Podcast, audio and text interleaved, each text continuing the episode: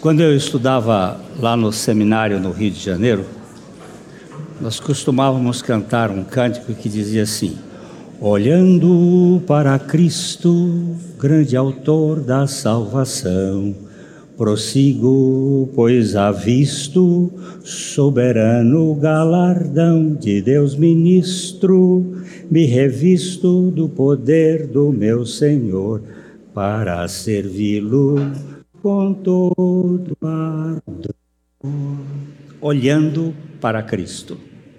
Esse foi o tema do nosso encontro durante esses dias aí.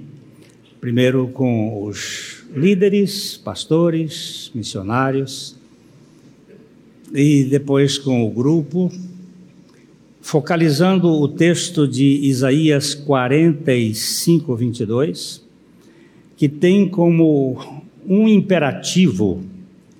Você pode colocar aí o texto, por favor? Ah, é o imperativo de olhar. Ele disse assim: olhai. Ele não disse olhem. O povo de Israel estava olhando para Astarote, uma deusa uh, lá dos Sidônios, olhando para aqueles deuses é, que eram. A, a, a idolatria havia tomado conta de Israel. Desde que o povo saiu do Egito, o bezerro de ouro começou a, a atacar a história do povo de Israel é, tiveram que fazer dele, quebrá-lo e dissolver o ouro que foi tirado das orelhas e jogado no riacho, mas aquilo não, não saiu, ele continuou.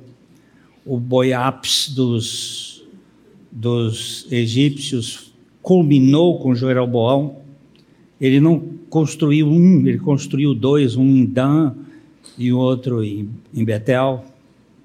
E, e, ali ele, ele foi tomando o coração no tempo de Salomão, por causa dos casamentos com aquelas princesas de países, ele, ele embestou pela idolatria. E a idolatria estava tomando conta, muitos olhares. E o, o Senhor pelo profeta Isaías, está dizendo: Ó, olhai para mim e sede salvos, porque eu sou Deus e não há outro. E nós precisamos deste olhar criterioso, deste olhar único, porque senão vai, nós vamos nos perder.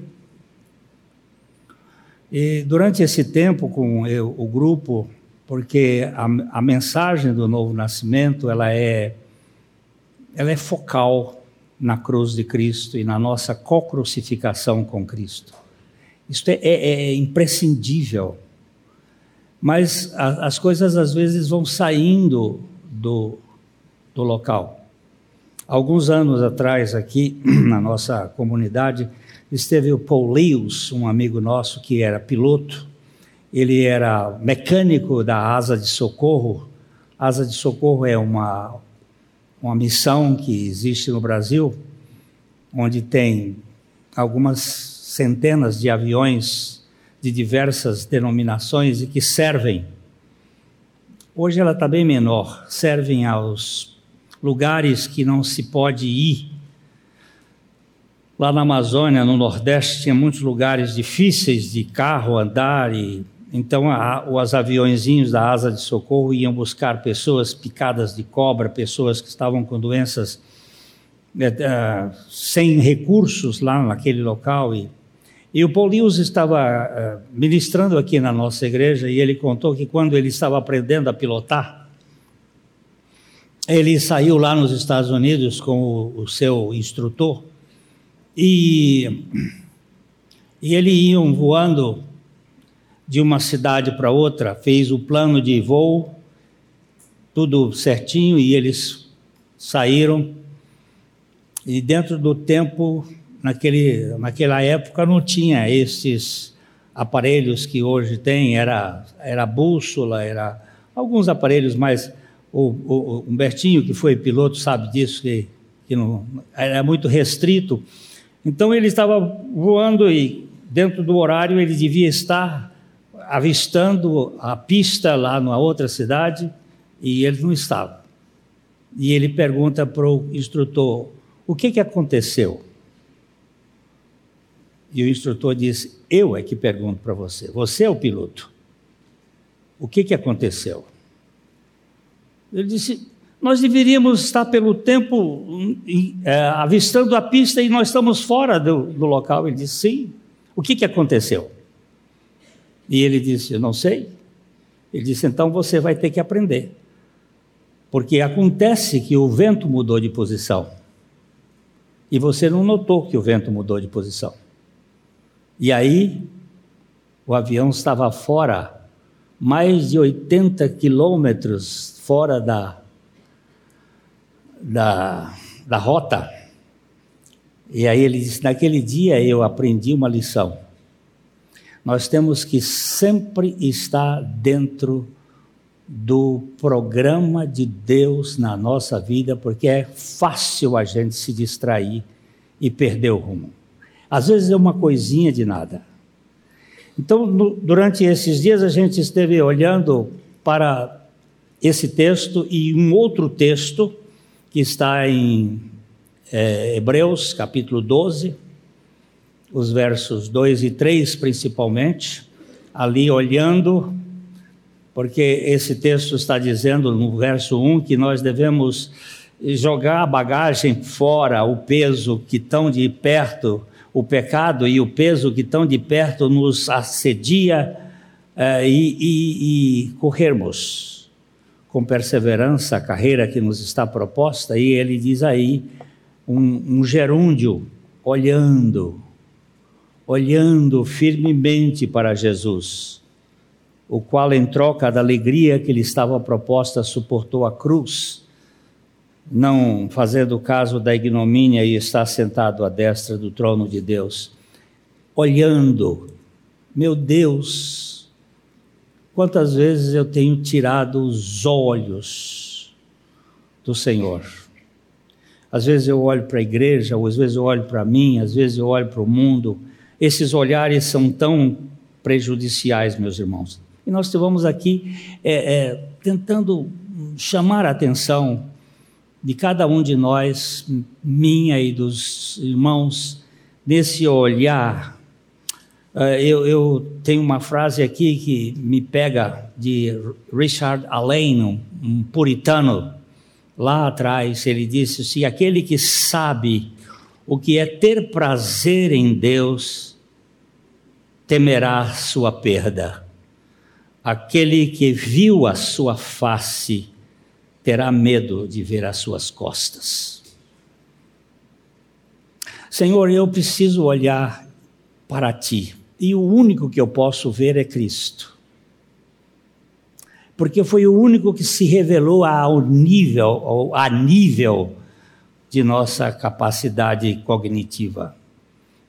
A Trindade, os três, os três estavam numa dimensão espiritual, o Pai, o Filho e o Espírito Santo. Espírito não se vê, não se toca, não se cheira, não se pega, não se abraça. Espírito transcende. É uma realidade que foge à nossa compreensão.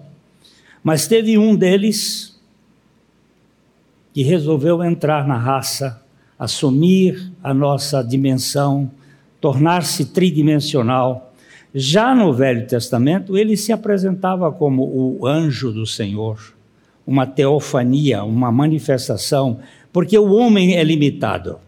Santo Mais de Aquino dizia: Nili est intellectus quod non fuero primus incenso. Estou citando em latim, que é para vocês saberem que eu sou culto. Mas ele diz o seguinte: nada existe no nosso intelecto que não tenha passado primeiro pelos nossos sentidos.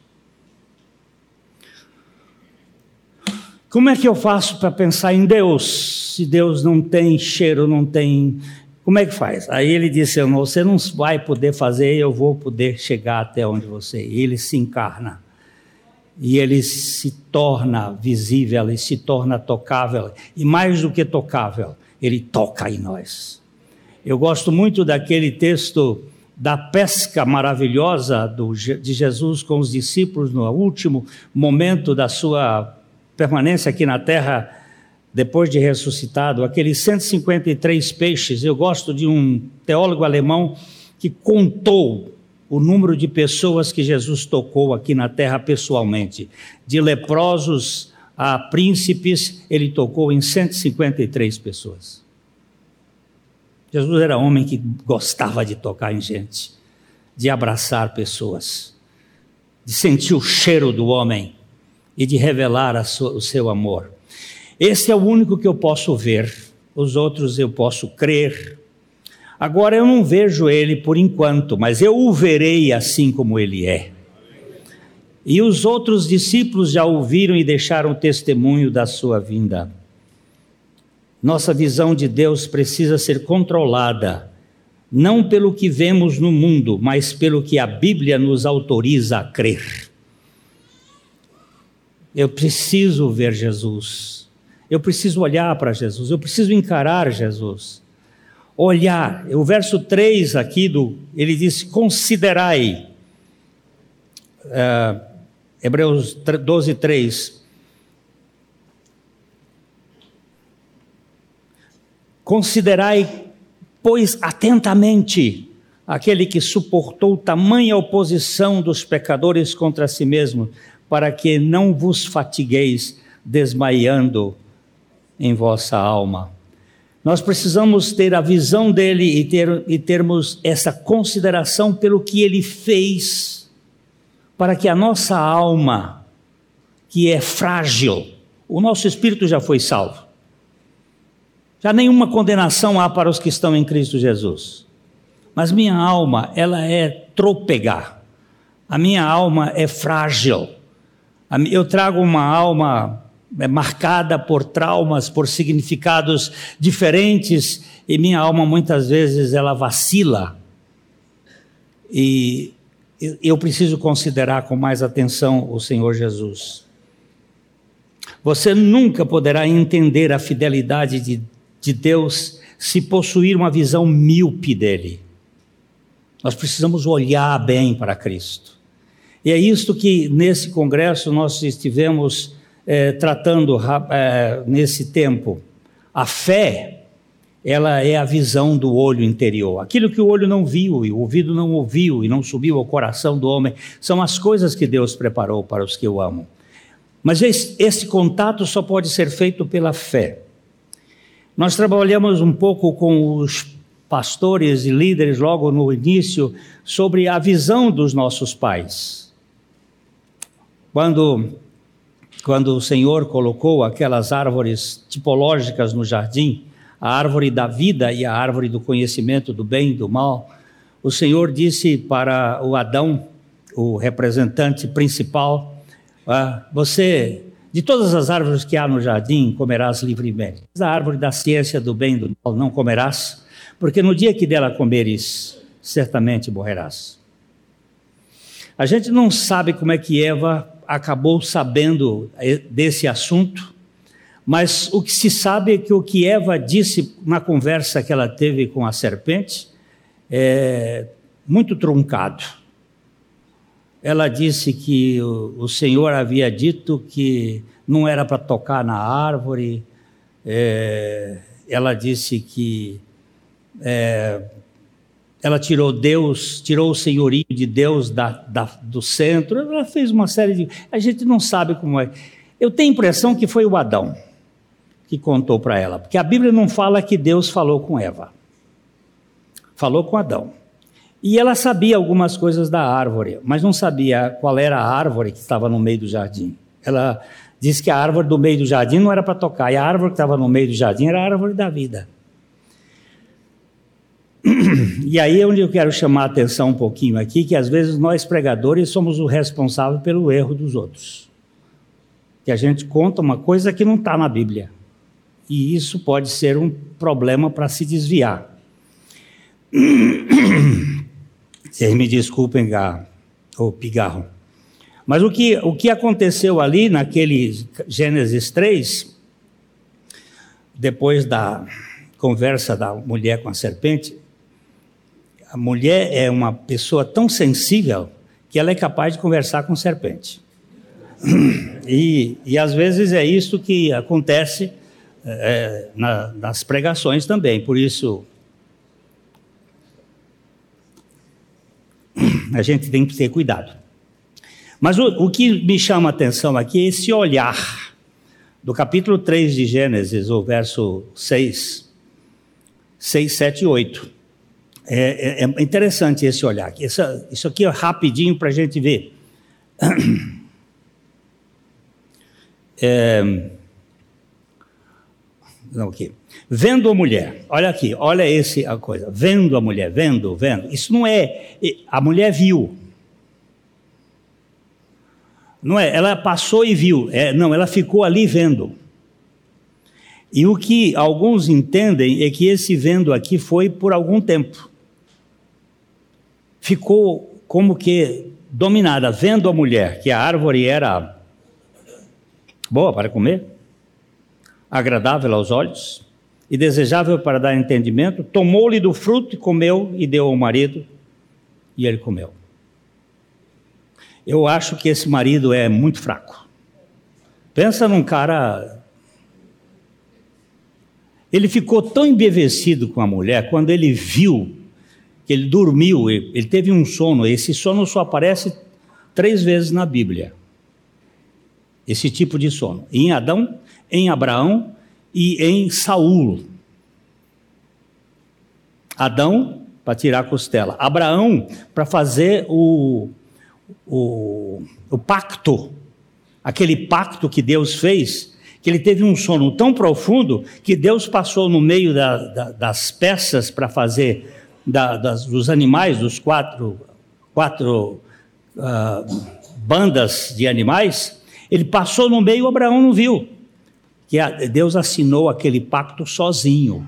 É o pacto da graça.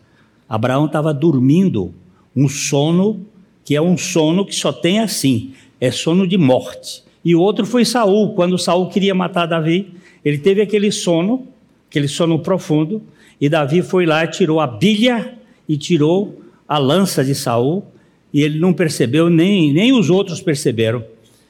E depois Davi subiu lá em cima e disse: meu, Ô meu pai, você está querendo me matar? Mas eu não quero matar você. Cadê sua bilha? Cadê sua, sua coisa? Está aqui, ó. Eu poderia ter te matado. Mas Saul era tão safado que ele ainda disse assim: Ô oh, meu filho, você, eu, você é melhor do que eu, mas ele continua querendo matar Davi. Ele não teve arrependimento. E este sono aqui, ele ficou, Adão ficou tão embevecido quando ele viu aquela coisa perfeita. E ele fez uma poesia, e, uau, essa é osso dos meus ossos, é carne da minha carne, e será chamada varoa, porquanto do varão foi tomada, e ficou embevecido.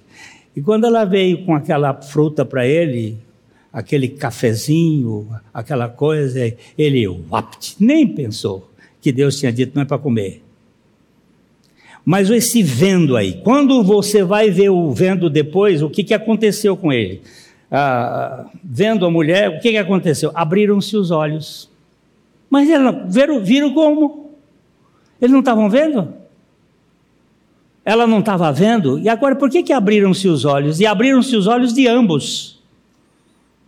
E percebendo que estavam nus. Eles não estavam nus o tempo todo? Mas eles não perceberam. Este olho aqui é o olho do pecado. É o olho da sua natureza. Você se percebe inadequado, sem condições de estar na presença de Deus. Então cozeram folhas de figueira e fizeram cintas para si. O verso 8 então diz que quando ouviram a voz do Senhor Deus, e andava no jardim pela viração do dia, esconderam-se da presença de Deus, o homem e a sua mulher, por entre as árvores do jardim. E essa é a história da humanidade. A história da humanidade é uma história de fugitivos que se escondem de Deus. E Deus precisa vir atrás e se revelar. Porque se Deus não se revelar, nós estamos perdidos. A visão dos filhos de Deus muitas vezes é uma visão também carnal. Nós temos em Gênesis capítulo 6, verso 2, que os filhos de Deus viram as filhas dos homens. Esse é um texto muito complicado para ser interpretado. Uns dizem que aqui são os, os anjos com, com os anjos com as filhas dos homens, com os descendentes de, de, de Adão. Aqui tem uma, uma série de coisas, mas eu sou mais raso, eu fico mais aqui no, no texto, eu acho que esse casamento aqui, ó, vendo os filhos de Deus, para mim, filho de Deus são os filhos de Sete. Porque lá no capítulo 5, não vamos entrar aqui, mas no capítulo 5 diz que quando nasceu ah, quando nasceu Enos, Enos, filho de Sete, Enos significa homem. Quando ele nasceu, e logo depois eles começaram a invocar o nome do Senhor. Há um princípio bíblico que todo que invoca o nome do Senhor será salvo. A Bíblia não se contradiz. Então, para mim, a salvação como princípio de revelação, ela parte da da, da, do, do invocar o nome do Senhor ali. Então, os filhos de Deus, para mim, são os filhos de Sete, a descendência de Sete.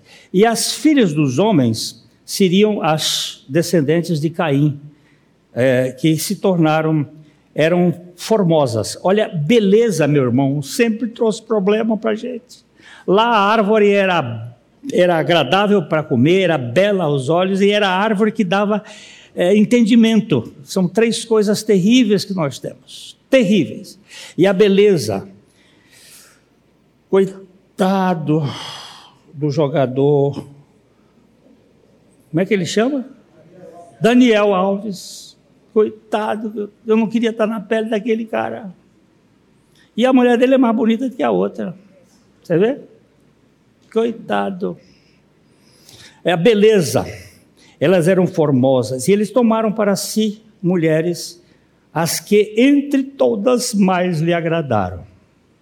Esse é um dos olhares perigosos, viu? Quando os filhos de Deus começam a olhar, tanto os filhos como as filhas, começam a olhar para outros lados e aí dá cada quiprocó. Meu Deus, tem misericórdia de mim. Olha o que, que aconteceu com Davi olhando a, a, a mulher do, do Urias tomando banho, e o que que deu? Todo o castigo que veio sobre a sua família por causa disto. E esse é um olhar perigoso, viu? Quando você olha para aquilo que Deus não estabeleceu para nós olharmos. Tem um outro olhar que também me chamou a atenção, é em Gênesis eh, 13, 10 e 11 é o olhar do Ló. Esse olhar é muito comum, muito comum. Você vê a Mitsubishi do companheiro e aí você está no Fusquinha. E aí você olha a Mitsubishi e diz: Oh, eu podia ter essa daí. E às vezes a gente se perde nesses negócios são os olhares da beleza do mundo, da, da prosperidade. Da... Olha aqui. Ló levantou os olhos e viu toda a campina do Jordão, que era toda bem regada, antes de haver o Senhor destruído Sodoma e Gomorra. Como o jardim, era como o jardim do Senhor, como a terra do Egito, como quem vai para Zoar. Então Ló escolheu para si toda a campina do Jordão e partiu para o Oriente. E separaram-se um do outro. Ló já é um aparato perigoso na vida de Abraão. Não era para levar aquele sobrinho, mas a gente, a gente age por sentimento. O Ló era, Deus tinha dito: sai da tua terra, da tua parentela, vai para um lugar que eu te mostrarei. Ele leva pai, leva sobrinho. Aí Deus teve que matar o pai no meio do caminho. De, ó, esse terá, terá que ficar por aqui mesmo. E, e aí uh, você. E ele aí leva o Ló, o Ló, e esse Ló deu, deu o que deu. Por causa do Ló, nós temos dois povos que se tornaram inimigos de, do povo de Deus, que foi o povo amonita e o povo moabita, e tem umas histórias muito interessantes aí até o final dos tempos. E para onde nós estamos olhando? Nós estamos olhando para a árvore do conhecimento do bem e do mal, porque hoje tem muita gente que se, se adequa no conhecimento, quer conhecer, conhecer, conhecer, mas conhecer quem? Quem que você quer conhecer? Ter uh, curso de, de mestrado, de pós-doutorado, de doutorado, de pós-doutorado. Quem é você? Eu sou professor doutor. Essa é uma frase muito bonita que hoje existe no meio acadêmico. O, o, o ápice é o agrégé. Não, tô, não sou contra isso, não. Eu só estou dizendo que isso aí não vai satisfazer. É bom conhecer, mas precisamos conhecer aquilo que não acaba, porque tudo mais acaba. Eu, eu percebo, por exemplo, minha mente está ficando cada dia mais esquecida. Eu tive um lapso essa semana de memória bem interessante. Estava de, de sair daqui com o Mário Rocha, nós íamos para o melhor restaurante de, de cordeiro que existe em Londrina. Depois você me, diga, me pergunta e eu digo particular. E eu gosto muito de, de cordeiro, gosto muito de carne de, de cordeiro. Você também gosta? fantástico, fantástico. E, e nós estávamos dirigindo, é o caminho que eu faço sempre, e quando eu cheguei na Madre Leônia, eu não sabia onde estava. Eu me lembrei do irmão Joaquim, que já teve um lapso desse uma vez, ele não sabia, ele estava num lugar e não sabia que estava. E eu olhei assim, meu Deus, que, que, que, que avenida é essa? Que lugar é esse? A minha esposa até ficou meio preocupada, disse, não, mas se esquecer algumas coisas vai ser bom. Esquecer o mundo, se esquecer, só não posso esquecer de você. Ganhei o dia hoje, hein? Ganhei o dia. Mas, mas é, a gente vai ah, conhecer, conhecer, conhecer, conhecer. Conhecer quem, meu povo? Conhecer quem? Aí eu bati um bocado lá na, na nossa, no nosso encontro, muita gente sentado com os, os glúteos sobre o sofá, de frente de uma janela que está conectada com o padrão cósmico deste mundo tenebroso. E nós sugando toda a informação da, do fake, da mentira, da contradição, e nós ali nos alimentando e, sai dali sem esperança, sem perspectiva. Uma, uma pessoa me pergunta, pastor, eu tô, estou tô sem esperança. Eu digo, onde é que você está comendo? O que, que você está se alimentando? Você está comendo lixo? Porque eu não tenho. Eu, esse mundo aqui, para mim, ele já acabou. Mas eu estou com esperança no meu Salvador. Então, meus irmãos, o Ló olhou para aquele negócio, ficou embevecido, acabou a vida do Ló. E a Bíblia vai, depois você vai verificar que ele foi andando vagarosamente. Ele foi entrando ao, a, em Sodoma aos passos.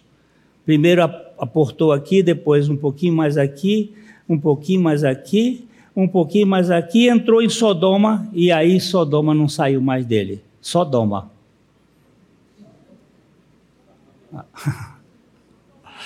Ele ficou domado pela Sodoma. Acabou. Para tirar o cara de lá foi arrancado no braço dos anjos. Mas a mulher voltou para trás e as filhas ficaram com a cultura de Sodoma e por isso mesmo foi toda essa perdição. Meu irmãozinho, e para onde Abraão olhou? Esse Abraão é, me chama a atenção. Em capítulo 22, versículo 4, ele chegou num lugar. Deus diz assim: Abraão, tem um negócio na sua casa que não passou pelo sacrifício. Você me deu tudo, você me deu todos os seus bens, você me deu tudo, mas tem uma coisa que você ainda não me deu. E o que é que eu não te dei, Senhor? O teu filho, o único filho a quem tu amas. Mas ele tinha dois filhos. E aparece a primeira vez a palavra amor na Bíblia. Ele disse: O teu filho a quem tu amas, vai e oferece em sacrifício. Uau! Amor que não é sacrificial não é amor. Amor que não doa também não é amor. Amor que só quer, quer, quer, quer, quer, é amor de sanguessuga. A sanguessuga é que tem dois nomes, dada. Mas o amor tem essa característica. E aí nós vemos ele no versículo 4, material número 18 e maternal, 18 e 19. Oh, 24, é 19 não. É 24, é que 24 é perigoso. É, o terceiro dia, ó, ó, ó, terceiro dia. Terceiro dia é muito importante. Quando você encontrar terceiro dia na Bíblia, passa a olhar isso aqui. Toda vez que aparece terceiro dia, tem alguma coisa ligada com a cruz.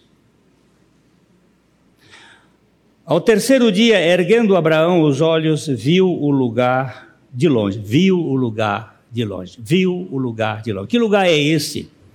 Alguém pode me dizer? Monte Moriá. Depois você vai estudar o Monte Moriá, que é esse monte importantíssimo onde o Senhor construiu mais tarde, através de Salomão, o, o templo, e aquele templo, as pedras foram tiradas do monte, como de Cristo foram tiradas nós. Aquele monte representa a realidade de Cristo. Então disse a seus servos: esperem aqui, enquanto é, aqui com o jumento, eu e o rapaz iremos até lá e, havendo adorado, voltaremos juntos.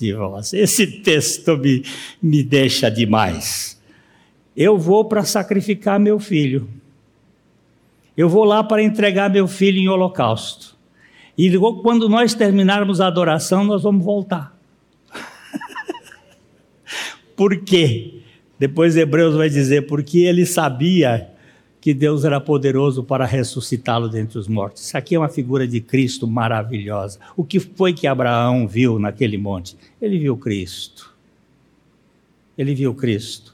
Lá no versículo 13, no versículo 13, agora vamos passar para o versículo 13, ele diz assim: E tendo Abraão erguido os olhos, na hora que ele está com o cutelo na mão, o menino amarrado, menino não, o rapaz, é, Isaac não era menino, não.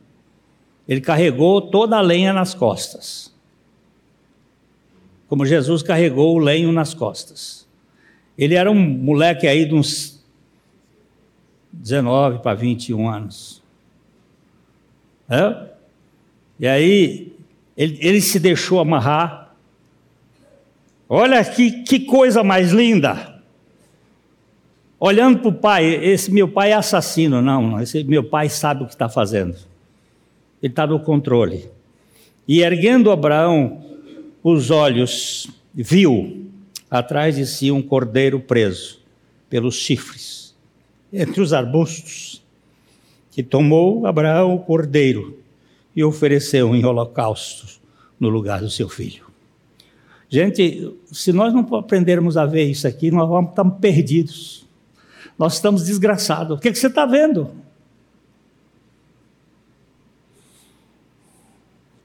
O que foi que Daniel. Daniel Silva? O jogador? Alves. O que, que Daniel Alves viu? Viu um modelo. E o que, que isso vai representar para ele? Doze anos de cadeia? E perder uma grande parte da sua fortuna?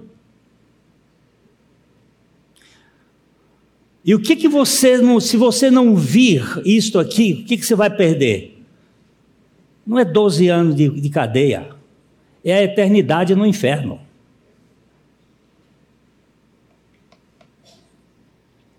Abraão teve uma visão maravilhosa. Eu quero chamar agora a atenção para Moisés rapidinho, que a gente já vai. É só, era isso que a gente estava tratando lá, algumas coisas novas que eu estou falando aqui, mas é isso que nós precisamos ver, ver Jesus. É, Moisés, no capítulo de Êxodo 2, 11 e 12, Moisés, Moisés foi um menino parido fora de um, dentro de um, uma cultura de assassinato de bebês, de aborto, essa cultura que é, é cultura de Babilônia, mas, perdão, de Sodoma, que veio para o, o Egito, e o faraó tinha dado essa ordem, mas ele é salvo e é colocado no, no cestinho e é salvo e é colocado na casa da mulher, da filha do faraó e cresce.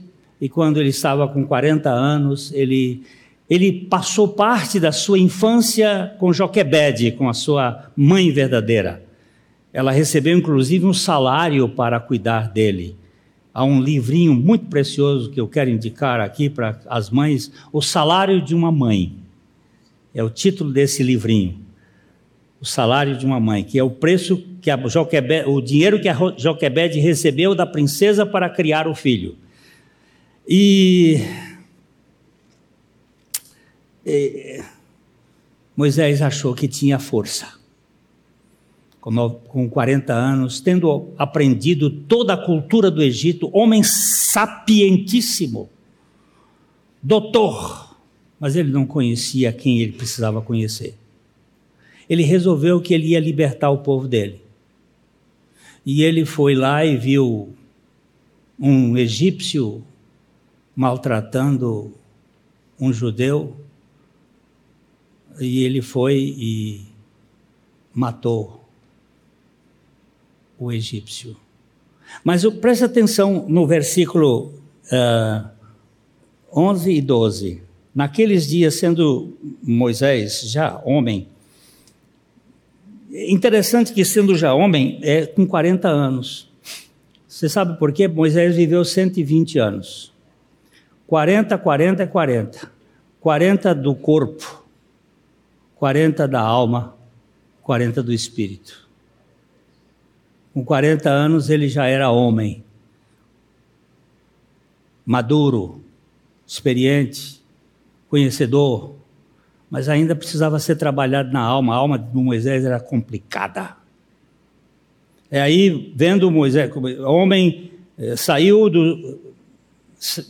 Já homem, saiu a seus irmãos e viu os labores penosos e viu um certo egípcio espancando um hebreu, um do seu povo. Agora, isso aqui que eu queria que você observasse. Olhou de um e do outro lado, e vendo que não havia ali ninguém, matou o egípcio e escondeu na areia. Esse olhar aqui é outro olhar perigoso. A gente vive sempre preocupado com o olhar dos outros. Ele olhou para um lado para ver se não tinha nenhum judeu olhou para o outro para ver se não tinha nenhum egípcio. A gente olha, vive sempre preocupado com a opinião dos outros. Nós nos perdemos na vida porque nós temos plateia. Nós estamos sempre preocupados com o que o outro pensa. Por que, que eu vesti essa camisa hoje? Porque eu vinha para uma reunião onde as pessoas, se eu for com uma camisa diferente, alguém vai dizer assim: que coisinha chula. Aí vai me criticar. Eu tenho uma camisinha velha, mas boa. Por que, que a gente se veste? Já que em casa a gente fica de bermuda, fica de, de sandália, mas vem para frente, é por causa do outro por causa da vida do outro. A gente quer agradar o outro, quer. E é bom fazer isso, mas o problema é quando isso se torna uma cultura de dominação. E nós ficamos presos da opinião dos outros, tanto dos parentes como dos inimigos. Ele olhou de um lado para o outro. Aí no outro dia ele mete os pés pelas mãos e vai querer ajudar dois judeus que estavam brigando, e os judeus dizem: Você quer fazer comigo o que você fez com o egípcio? E aí o cara teve que escafeder e foi embora. E o faraó soube da história e disse: Ah, você quer trono, você quer mandar aqui no Egito. E aí ele foi embora para o deserto e ficou 40 anos sendo desconstruído por Deus. Quando Moisés chegou aos 80 anos, a única coisa que sobrou dele foram as sandálias e um bordão. De toda questão que ele teve, da cultura egípcia soltou, sobrou as sandálias, e da cultura hebreia o bordão. E Deus disse assim: agora tira a sandália e fica com o bordão. E agora vem para cá. Aí ele teve a visão, que é o, o, o versículo, capítulo 3, verso 2 e 3. Esta é a visão que nós precisamos. Diz aí: apresentou-lhe o anjo do Senhor. Olha, meu irmão, quando você vir na Bíblia esse anjo com letra maiúscula e o anjo do Senhor, é aqui que a gente entende. E tem muita gente que estuda isso com mais profundidade, que seria a teofania ou a manifestação do Cristo ao povo do tempo antes da encarnação. O anjo do Senhor e numa chama de fogo, no meio de uma sarça. E aí Moisés olhou. E eis que a sarça ardia no fogo e a sarça não se consumia. Esse foi o olhar que consumiu toda a cultura de Moisés. E ele passou a ser um homem que vai aprender a confiar no Senhor. Você sabe que ele, te, ele fez sete desculpas diante do Senhor. Eu sou gago, eu não tenho jeito, eu, eu não tenho sabedoria. E o Senhor foi, foi, foi até que o Senhor perdeu a paciência e disse: Mas que você vai, vai. Eu vou mandar seu irmão ir com você, mas que você vai, vai. Porque quem manda nesse mundo sou eu. Eu sou o Senhor. E aí Moisés, mas aí ele vai e ele geme um bocado aí. Teve uma hora que ele diz: Me mata, me tira dessa história, me, me arranca que eu não quero mais ir com o senhor. O que, é, que acontece com a gente? Para onde você está olhando, crianças? Está olhando para a árvore do conhecimento do bem e do mal? Está olhando para a prosperidade da vida? está olhando para as coisas bonitas, marido, mulher, não. Essa aqui já está velha demais, eu vou trocar por outra. Ah, vamos buscar. Pastor, que foi, meu irmão? É, o que, que, o senhor acha? Minha mulher já não, não quer fazer sexo comigo. Ó, eu estou sendo explícito, viu? Não está sendo. Não, eu ainda tenho fogo na. Como diz o. Como é que é? Liga em cima e ferro elétrico, você liga em cima ele, ele pega fogo embaixo. Ainda tenho. Ah, e minha mulher não quer nada. Você não acha que eu posso trocar? Eu acho, você tem direito. Agora as consequências também virão. Não existe nada sem consequência. Você casou com ela por causa de sexo ou você casou com ela por causa da pessoa?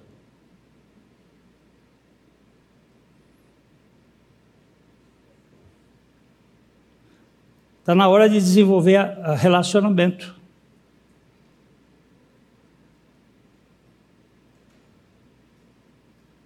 Mas a cultura do mundo é a cultura do prazer físico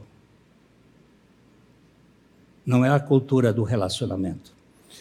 Então, meus irmãos, é, eu queria focar só isto. Para onde nós estamos olhando? Você vai pensar que você vai esgotar o olhar de Cristo?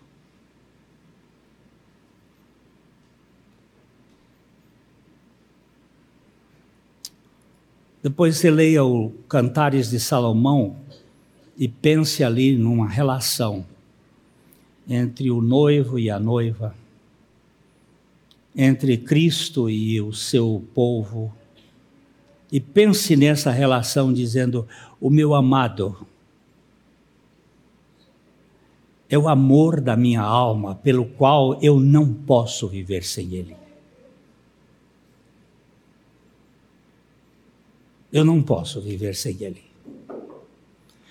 Eu gosto dessa ilustraçãozinha bem, bem simples, e eu já vou terminar aqui para a gente ter um pouquinho de papos com os irmãos. É, o irmão ia visitar a sua esposa, que estava com Alzheimer. E ele ia todos os dias visitar a sua esposa. E ele cuidava dela e levava maçã e levava uma, um quitutezinho e sentava com ela. E um dia o médico disse assim: O senhor, senhor João, por que, que o senhor vem todo dia aqui no hospital, aqui na clínica, ver a sua esposa?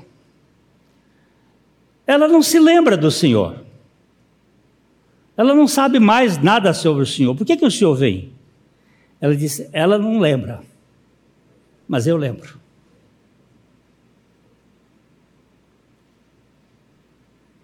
Ela não se lembra mais de mim, mas eu lembro dela. Ela é minha amiga. Ainda que ela não tenha um, uma resposta para mim, eu não posso me esquecer do que ela foi. Isso é pesado, não é? Aí eu quero descartar. Meu filho, descarte é mode-se.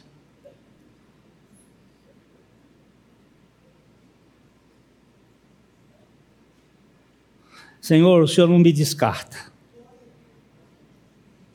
Eu também não vou descartar o Senhor, não. Eu quero te conhecer. E o, a, a, a, a fogueira acesa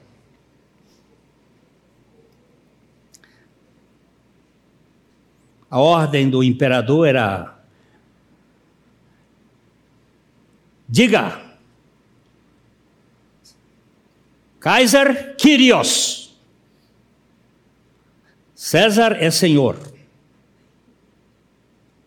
Aquele que não dissesse que César era o senhor, ia para. Chegar diante do Policarpo, velho pregador, discípulo de João, pastor da igreja de Esmirna, e o. Como é que chama aquele negócio, aquele cara que está lá? Interventor. Interventor lá de Brasília. Ele chegou para Policarpo e disse assim: Diga, Kaiser Kyrios. E Policarpo disse: Christos Kyrios. Não Kaiser Kyrios. Não. Christos Kyrios. Jesus é o Senhor. Você vai ser queimado. Ele disse: faz 86 anos que eu ando com meu Senhor. E ele nunca me negou. Seria eu, na fim da minha vida, queria negá-lo? Jamais. E conta que ele foi colocado ali, e enquanto ele era queimado, ele louvava ao Senhor pelo privilégio de ser queimado por um amor louco da cruz. Para onde você está olhando? Para esses probleminhas da sua casa? Por esses probleminhas do seu país? Ou para um reino que não tem fim? e um rei soberano que há de reinar com uma terra nova e um céu novo onde habitam a justiça. Por favor. Mas isso só quem pode olhar é quem foi crucificado com Cristo e ressuscitou com Cristo. Oséias, vem cá, Oséias. Oséias é um menino lá do Piauí, ele é, é maranhense. É. Ele é maranhense, mas ele, ele é lá do Piauí. Eu o conheci em Teresina, ele estudava lá, era um religioso, não é? E, e ele começou a ouvir essa mensagem lá, pastor Abuchaim, eu passei lá também algumas vezes e tal, e um dia creu. Creu. E esse bicho mudou. Amém. Não foi? Foi. Conta só um pedacinho assim, o que, que aconteceu contigo que você deixou de ser aquele religioso quanto mais e passou quanto mais a ser uma nova criatura. Amém. Graça e paz. Primeiro, quero dizer da alegria de estar aqui com os irmãos, sempre é muito bom. Não sei se é porque sempre que venho demoro pouco, mas o pouco que fico, fico muito satisfeito. Trazemos saudações da, da igreja em Teresina e dos trabalhos que temos fora de Teresina também. Com relação à minha experiência, o, o que eu penso é o que está em João 6,37, que Jesus diz: Todo aquele que o Pai me dar virá a mim, e o que vem a mim, de maneira nenhuma o lançarei fora. Eu vou ser bem breve assim, mas é, deixa eu falar assim, eu, tava, eu estava concluindo o curso no, no seminário Batista, em Teresina. Foi feito uma, um culto, é, eu era presidente de, uma, de um pedaço da, dos jovens. Teresina tem a Jubapima, que é a Juventude Batista Piauí Maranhão. E essa Jubapima ela é dividida em regiões. E eu era presidente de uma das da, das regiões. E foi feito, foi programado um culto chamado Culto aos Baluartes. É um culto em homenagem aos, aos crentes mais velhos que tinham uma história nas igrejas da convenção. E naquela época tinha sido lançado o livro Importa Renascer, pastor Antônio Buchaim. O livro chegou na livraria, chamava Grande Momento, a livraria. E um professor meu, um missionário americano, ele foi na livraria e comprou todo o estoque de livros para evitar que o livro se espalhasse, que as pessoas tivessem, tivessem acesso ao livro. E naquele culto, ao final do culto, esse meu professor estava lá, e ele foi até o carro dele, pegou um exemplar deste livro, e foi onde eu estava e disse: pegue este livro. Você vai ser um grande líder batista e eu quero lhe dar para você fortalecer suas convicções contra esta heresia do novo nascimento. E eu comecei a ler o livro. Logo ali, poucos dias depois, pastor Glenn foi a Teresina, na primeira igreja. Eu recebi uma orientação de um, de um outro professor, por quem eu tinha muita admiração. Ele pediu que os alunos dele não fossem uh, ouvir o pastor Glênio, porque ele não queria que os seus alunos ah, ouvissem tal heresia. Aquilo também me despertou e eu fui. Não em protesto ao meu professor, continuo tendo muito respeito por ele, é, mas decidi ir porque entendi que eu precisaria é, ter certeza se de fato era aquilo que diziam. Ouvi o pastor Glênio e, e, e passei a ler o livro novamente. E então, é, ali o Senhor começou a abrir o meu entendimento e a palavra foi, foi sendo revelada e, e a coisa começou a mudar. Eu tinha sido passado por um exame, um, concílio examinador, para ser ordenado ao, ao ministério pastoral. E o, a, a, equipe, aquele grupo que faz o exame, é quem também no dia da ordenação comparece para para ordenar. No dia da ordenação já faltou um dos, dos que fizeram a parte do concílio, porque ele já disse que ele não recomendava mais, porque estariam ordenando um, um herege. Mas eu fui ordenado assim mesmo. E depois o pastor Antônio Buchaim foi a Teresina fazer umas conferências ele pregou uma noite na primeira igreja, a convenção interferiu e proibiu a igreja de continuar com aquela, com aquela conferência.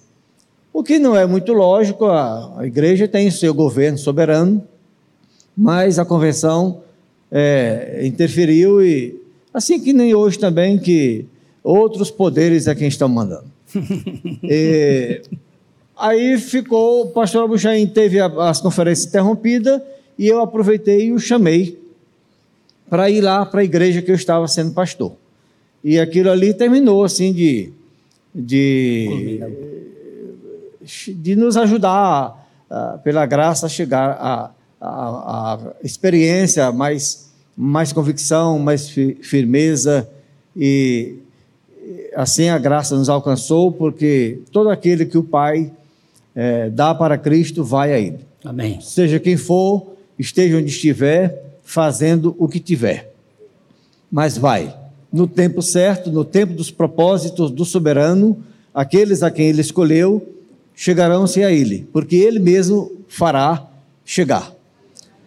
Hoje sou grato a Deus, continuo entendendo cada dia mais o quão indigno sou, mas aprove a Deus ter misericórdia de mim.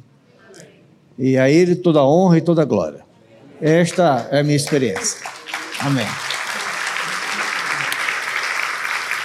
Ah, o, o, único, o único defeito dele, assim, hum. Não o único, mas o. Não, não vou. Pode deixar, pode deixar. Eu não vou fazer, não. Ele, ele tem dois aqui, mas o, o defeito pior dele é que ele é, é Flamengo. É, Flamengo. Doente. Aliás, é o único time que na sua, no seu hino ele se refere a Jesus. O único. Flamengo. Não conhece o hino do Flamengo? Não conheço, não. Não conhece? Não. É um A Jesus. Está escrito no hino do Flamengo. Tá? A Jesus. Ai. Muito bem. João Lucas, cadê você? Vem cá. Nós pegamos um lado do Piauí, vou pegar um lado aqui do Paraná. Esse cara era aqui do, do, do Paraná, do, de, de Campina da Lagoa. É, um, um religioso também. Então eu estou chamando aqui só para você dar um pequeno testemunho. Como é que aconteceu? É pouca, pouca conversa. O que, que aconteceu para mudar a sua visão de religião para evangelho? A, a minha irmã morou com o pastor Abuchaim um tempo, e a irmã Nésia, e, e aí ela ganhou conhecimento dessa, dessa, mensagem. dessa mensagem do novo nascimento. Né? E, e aí ela veio para casa, nós também no, meio que demos de testa, e, mas no fim eu fui para a Bíblia e está escrito: aquele que não nascer de novo não pode ver o reino de Deus. E eu aí, poxa, não tem como contestar isto. E procurei, viu não aí é, e aí é só o Senhor mesmo, o Espírito que nos revela. Aí pude ver direitinho que é isso, nascer de novo, ser uma nova criatura, do contrário, não entra no céu, sabe? Aí eu ganhei um descanso quando cheguei a essa conclusão e vi, né? Que é o Espírito que nos revela e nos mostra a verdade. Aí, na igreja que eu era presidente da, da, da diretor da, da escola bíblica e essa coisa, aí já começou o problema, né? E já logo me mandaram para fora e e não quiser, não tive mais cargos na igreja e, e tal. E aí no momento fiquei até um pouco triste, poxa, por causa desta maravilha e, e, e agora fiquei sem igreja e tudo. Mas aí as coisas começaram a se encaminhar. Né, a minha irmã Lídia, que, que estava na missão Mato Grossense e, veio embora também, porque também teve dificuldades, e aí começamos a pregar devagar, onde tínhamos alcance, e, e, E assim, aí depois viemos aqui na igreja, já encontramos também essa pregação aqui, e aí tá, foi isso né, que aconteceu. Você está hoje pregando onde? Eu estou pregando em Matelândia, em Cascavel, onde nos convidam. Né, tem casa de apoio a drogados e outras coisas mais, e, e Campina da Lagoa, Matelândia, que tem os irmãos que, que moram lá, que estão aqui, já alguns desses lugares, mais de 20 anos, Boa Vista, e alguns já faleceram, né, que, que, mas já firmes na palavra, né, e, e assim aonde nos convidam, aonde há chance, né, de, é, numa casa de apoio a drogados e alcoólatras lá, já agora já desde que começou a, a, a, pandemia, não nos deixaram entrar lá mais, né, a prefeitura não deixou. E as pessoas lá, os líderes de lá da, da, da casa, né, até queriam que a gente continuasse, que voltasse já a falar, a pregar o evangelho lá, mas a prefeitura não permitiu. Então, né, mas não falta, não falta gente para escutar. Não, não, não falta, não tá falta. Aí tem, temos vários pontos de estudo a atender e, e, e essas pessoas a gente é, se anima a ir atender esses lugares, às vezes até meio longe, mas eles ligam até algumas vezes algum dia antes do, do, do dia da gente ir lá, eles ligam para a gente se vai vir e tal, para a gente não esquecer que não querem ficar sem. Muito obrigado. Ô Lúcio, cadê você? Lúcio, eu, eu conheci há muito tempo lá em São Paulo. Ele foi, ele era dono do do Bam, Bamerindos, não, do, do Bradesco. Ele era dono do Bradesco. Ele, ele era homem de confiança do. ah, mas o Lúcio era um religiosão. Quem né? disse? Hã? Quem disse? Eu conheci é, você. É verdade, eu conheci é verdade, você. É, é, isso mesmo. É um religioso e, e Deus foi foi trabalhando na vida do Lúcio e, e ele foi ao, lutando com a sua capacidade para perder toda e ganhar de Cristo. É, essa questão da religiosidade eu ainda não perdi, não. Mas eu também não. É. Mas. A maior desgraça que existe. É.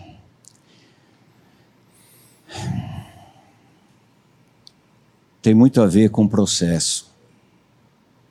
Nós fomos salvos, continuamos sendo e seremos. Estamos sendo aperfeiçoados, estamos conhecendo a Cristo, nós estamos aprendendo a obedecê-lo, a servi-lo, a ser dele. Nós estamos num processo. Né? Filipenses 1,6. Não vou ficar pregando aqui, né? Não é para isso. Uhum. Mas eu fui muito sério na minha religião. E eu amo a denominação de onde eu fui presbítero mais de 35 anos. Eu amo os irmãos. E só agradecendo ao, ao Senhor que foi um processo. Dentro daquela denominação, eu tive o privilégio de São Paulo de ouvir a mensagem da cruz através do pastor Carlos Alberto Bezerra da comunidade da graça, onde convidavam, eu, o pastor, convidava o pastor Glênio para estar lá. E lá que eu conheci o pastor Glênio. Mas o mais importante de Glênio é a mensagem da obra da cruz. Lá eu vi sobre a minha morte e a minha ressurreição em Cristo. E ele, o Pai, usou de graça e me concedeu fé me deu fé para que eu pudesse crer. E ainda continua nos dando fé para continuar crendo. Crendo, crendo, crendo, crendo, crendo. E assim aconteceu a experiência.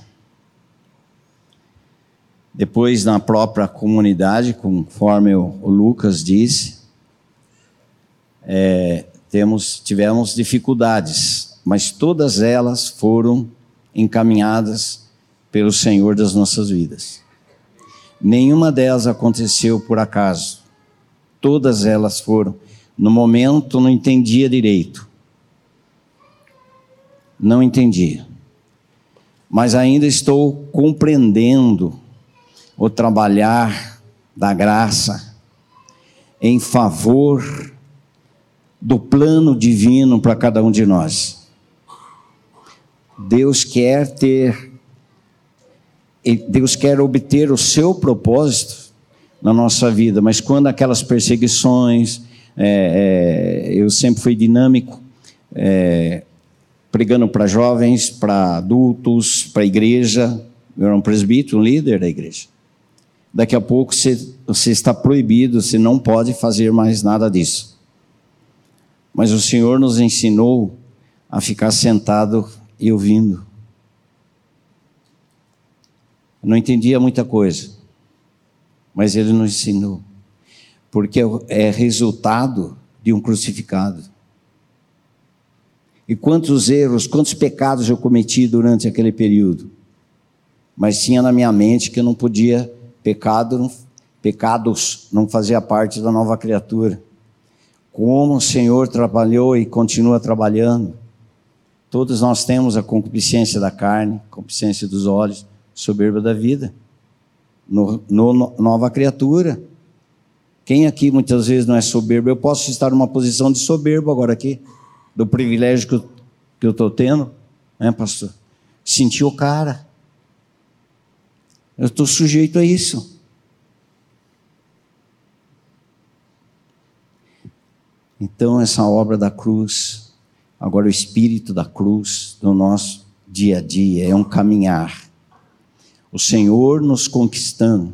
Ele diz, ele diz em Filipenses que nós devemos conquistar aquilo para o qual fomos conquistados em Cristo. Em Cristo tetelestai, tudo está consumado, mas em nós muita coisa ainda precisa ser trabalhada.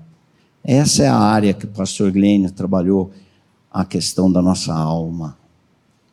Que benefício trouxe para o povo de Deus esses estudos? Acho que já. Obrigado, Tá bom demais. Né? Tá. Aí eu tenho outra coisa. Eu amo esse cara aqui, ó. E Carmito.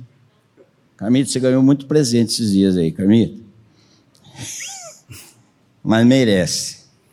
Preciosa. Pode falar do acampamento? Hein? Pode falar um pouquinho? Fala, fala. fala. Acampamento, meus irmãos, a gente está com uma saudade desse acampamento Novo Nascimento. Agora, que provisão o Senhor trouxe para a direção sobre esse acampamento? Maravilha! Todo sentido, palavra vinda, quentinha do trono da graça quem falar aqui hoje, eu estou cansado de ouvir sobre a minha morte e ressurreição em Cristo, é um mistério. E tem vindo como algo novo, precioso, água limpa, um renovo, nos quebrantando de novo, fazendo de nós esse novo homem sendo renovado, né, pastor? Com a mesma palavra falando Romanos 6,6, falando João 12,32. Ah, mas sou um pregador desse, desse, dessa palavra. Você pode ser um pregador, agora a revelação completa o Espírito Santo está trabalhando. Está trabalhando. E nós ouvimos de novo, de novo, que maravilhoso. Não sei a experiência sua, mas onde tiver um pregador falando os mesmos versículos, agora, esse pregador tendo experiência vivência e sabendo que ele é dependente, que ele não tem o tudo, o tudo é Cristo. Aleluia. Isto faz diferença para a gente que está ouvindo. A gente colocar como discípulo, como aprendiz, não com pós-graduado, mestrado, como aprendizes. Aí essa palavra é nova, renova, quebranta a gente, leva arrependimento, a querer o Senhor para que Ele possa ser tudo em nós, não é? E não, olha com preciosidade que nós ouvimos esses dias, não tirar os olhos de Jesus Cristo, não tirar os olhos do Senhor. Vamos dizer aqui vocês, nós, novas criaturas, quantas vezes tiramos os olhos? E o pastor Glênio, pela unção do Espírito que Deus deu para ele, não tire os olhos. Aquilo que a palavra do Senhor diz aí, 45, 22. Não tire os olhos. Olhe para mim, olha para mim, olha para mim, olha para mim, olha para mim. Quantas vezes tem tirado os olhos? Na sua aflição. Não é verdade? Eu precisava ouvir isso de novo. Eu preciso ouvir isso de novo. Como é precioso esse acampamento. Obrigado, querido. É, pastor Messias, ele é um, quem não conhece, ele é um pastor presbiteriano aqui em Londrina. É, quando eu cheguei aqui em 74, ele tinha chegado em 73. E, e ele foi me buscar lá em casa para comungar com o conselho de pastores. E eu passei a, a tê-lo como o meu pastor. Eu acho que todo pastor tem que ter um pastor para trocar, para conversar, para e ele tem sido esse meu pastor. E ele tem um, um hábito, uma coisa. Ele vai fazer um casamento. Ele diz assim: Olha nos meus olhos. Olha aqui nos meus olhos. Ele chama sempre a atenção dos noivos e, e do, da plateia. Olha aqui para mim, olha aqui para mim. E eu quero tomar essa figura do pastor Messias como uma metáfora. O Senhor está dizendo para você e para mim: olha aqui nos meus olhos. Olha, tá, a coisa tá, olha para o Senhor. Olha para o Senhor não perca de olhando para Cristo, porque é nele e é por ele e é para ele que são todas as coisas.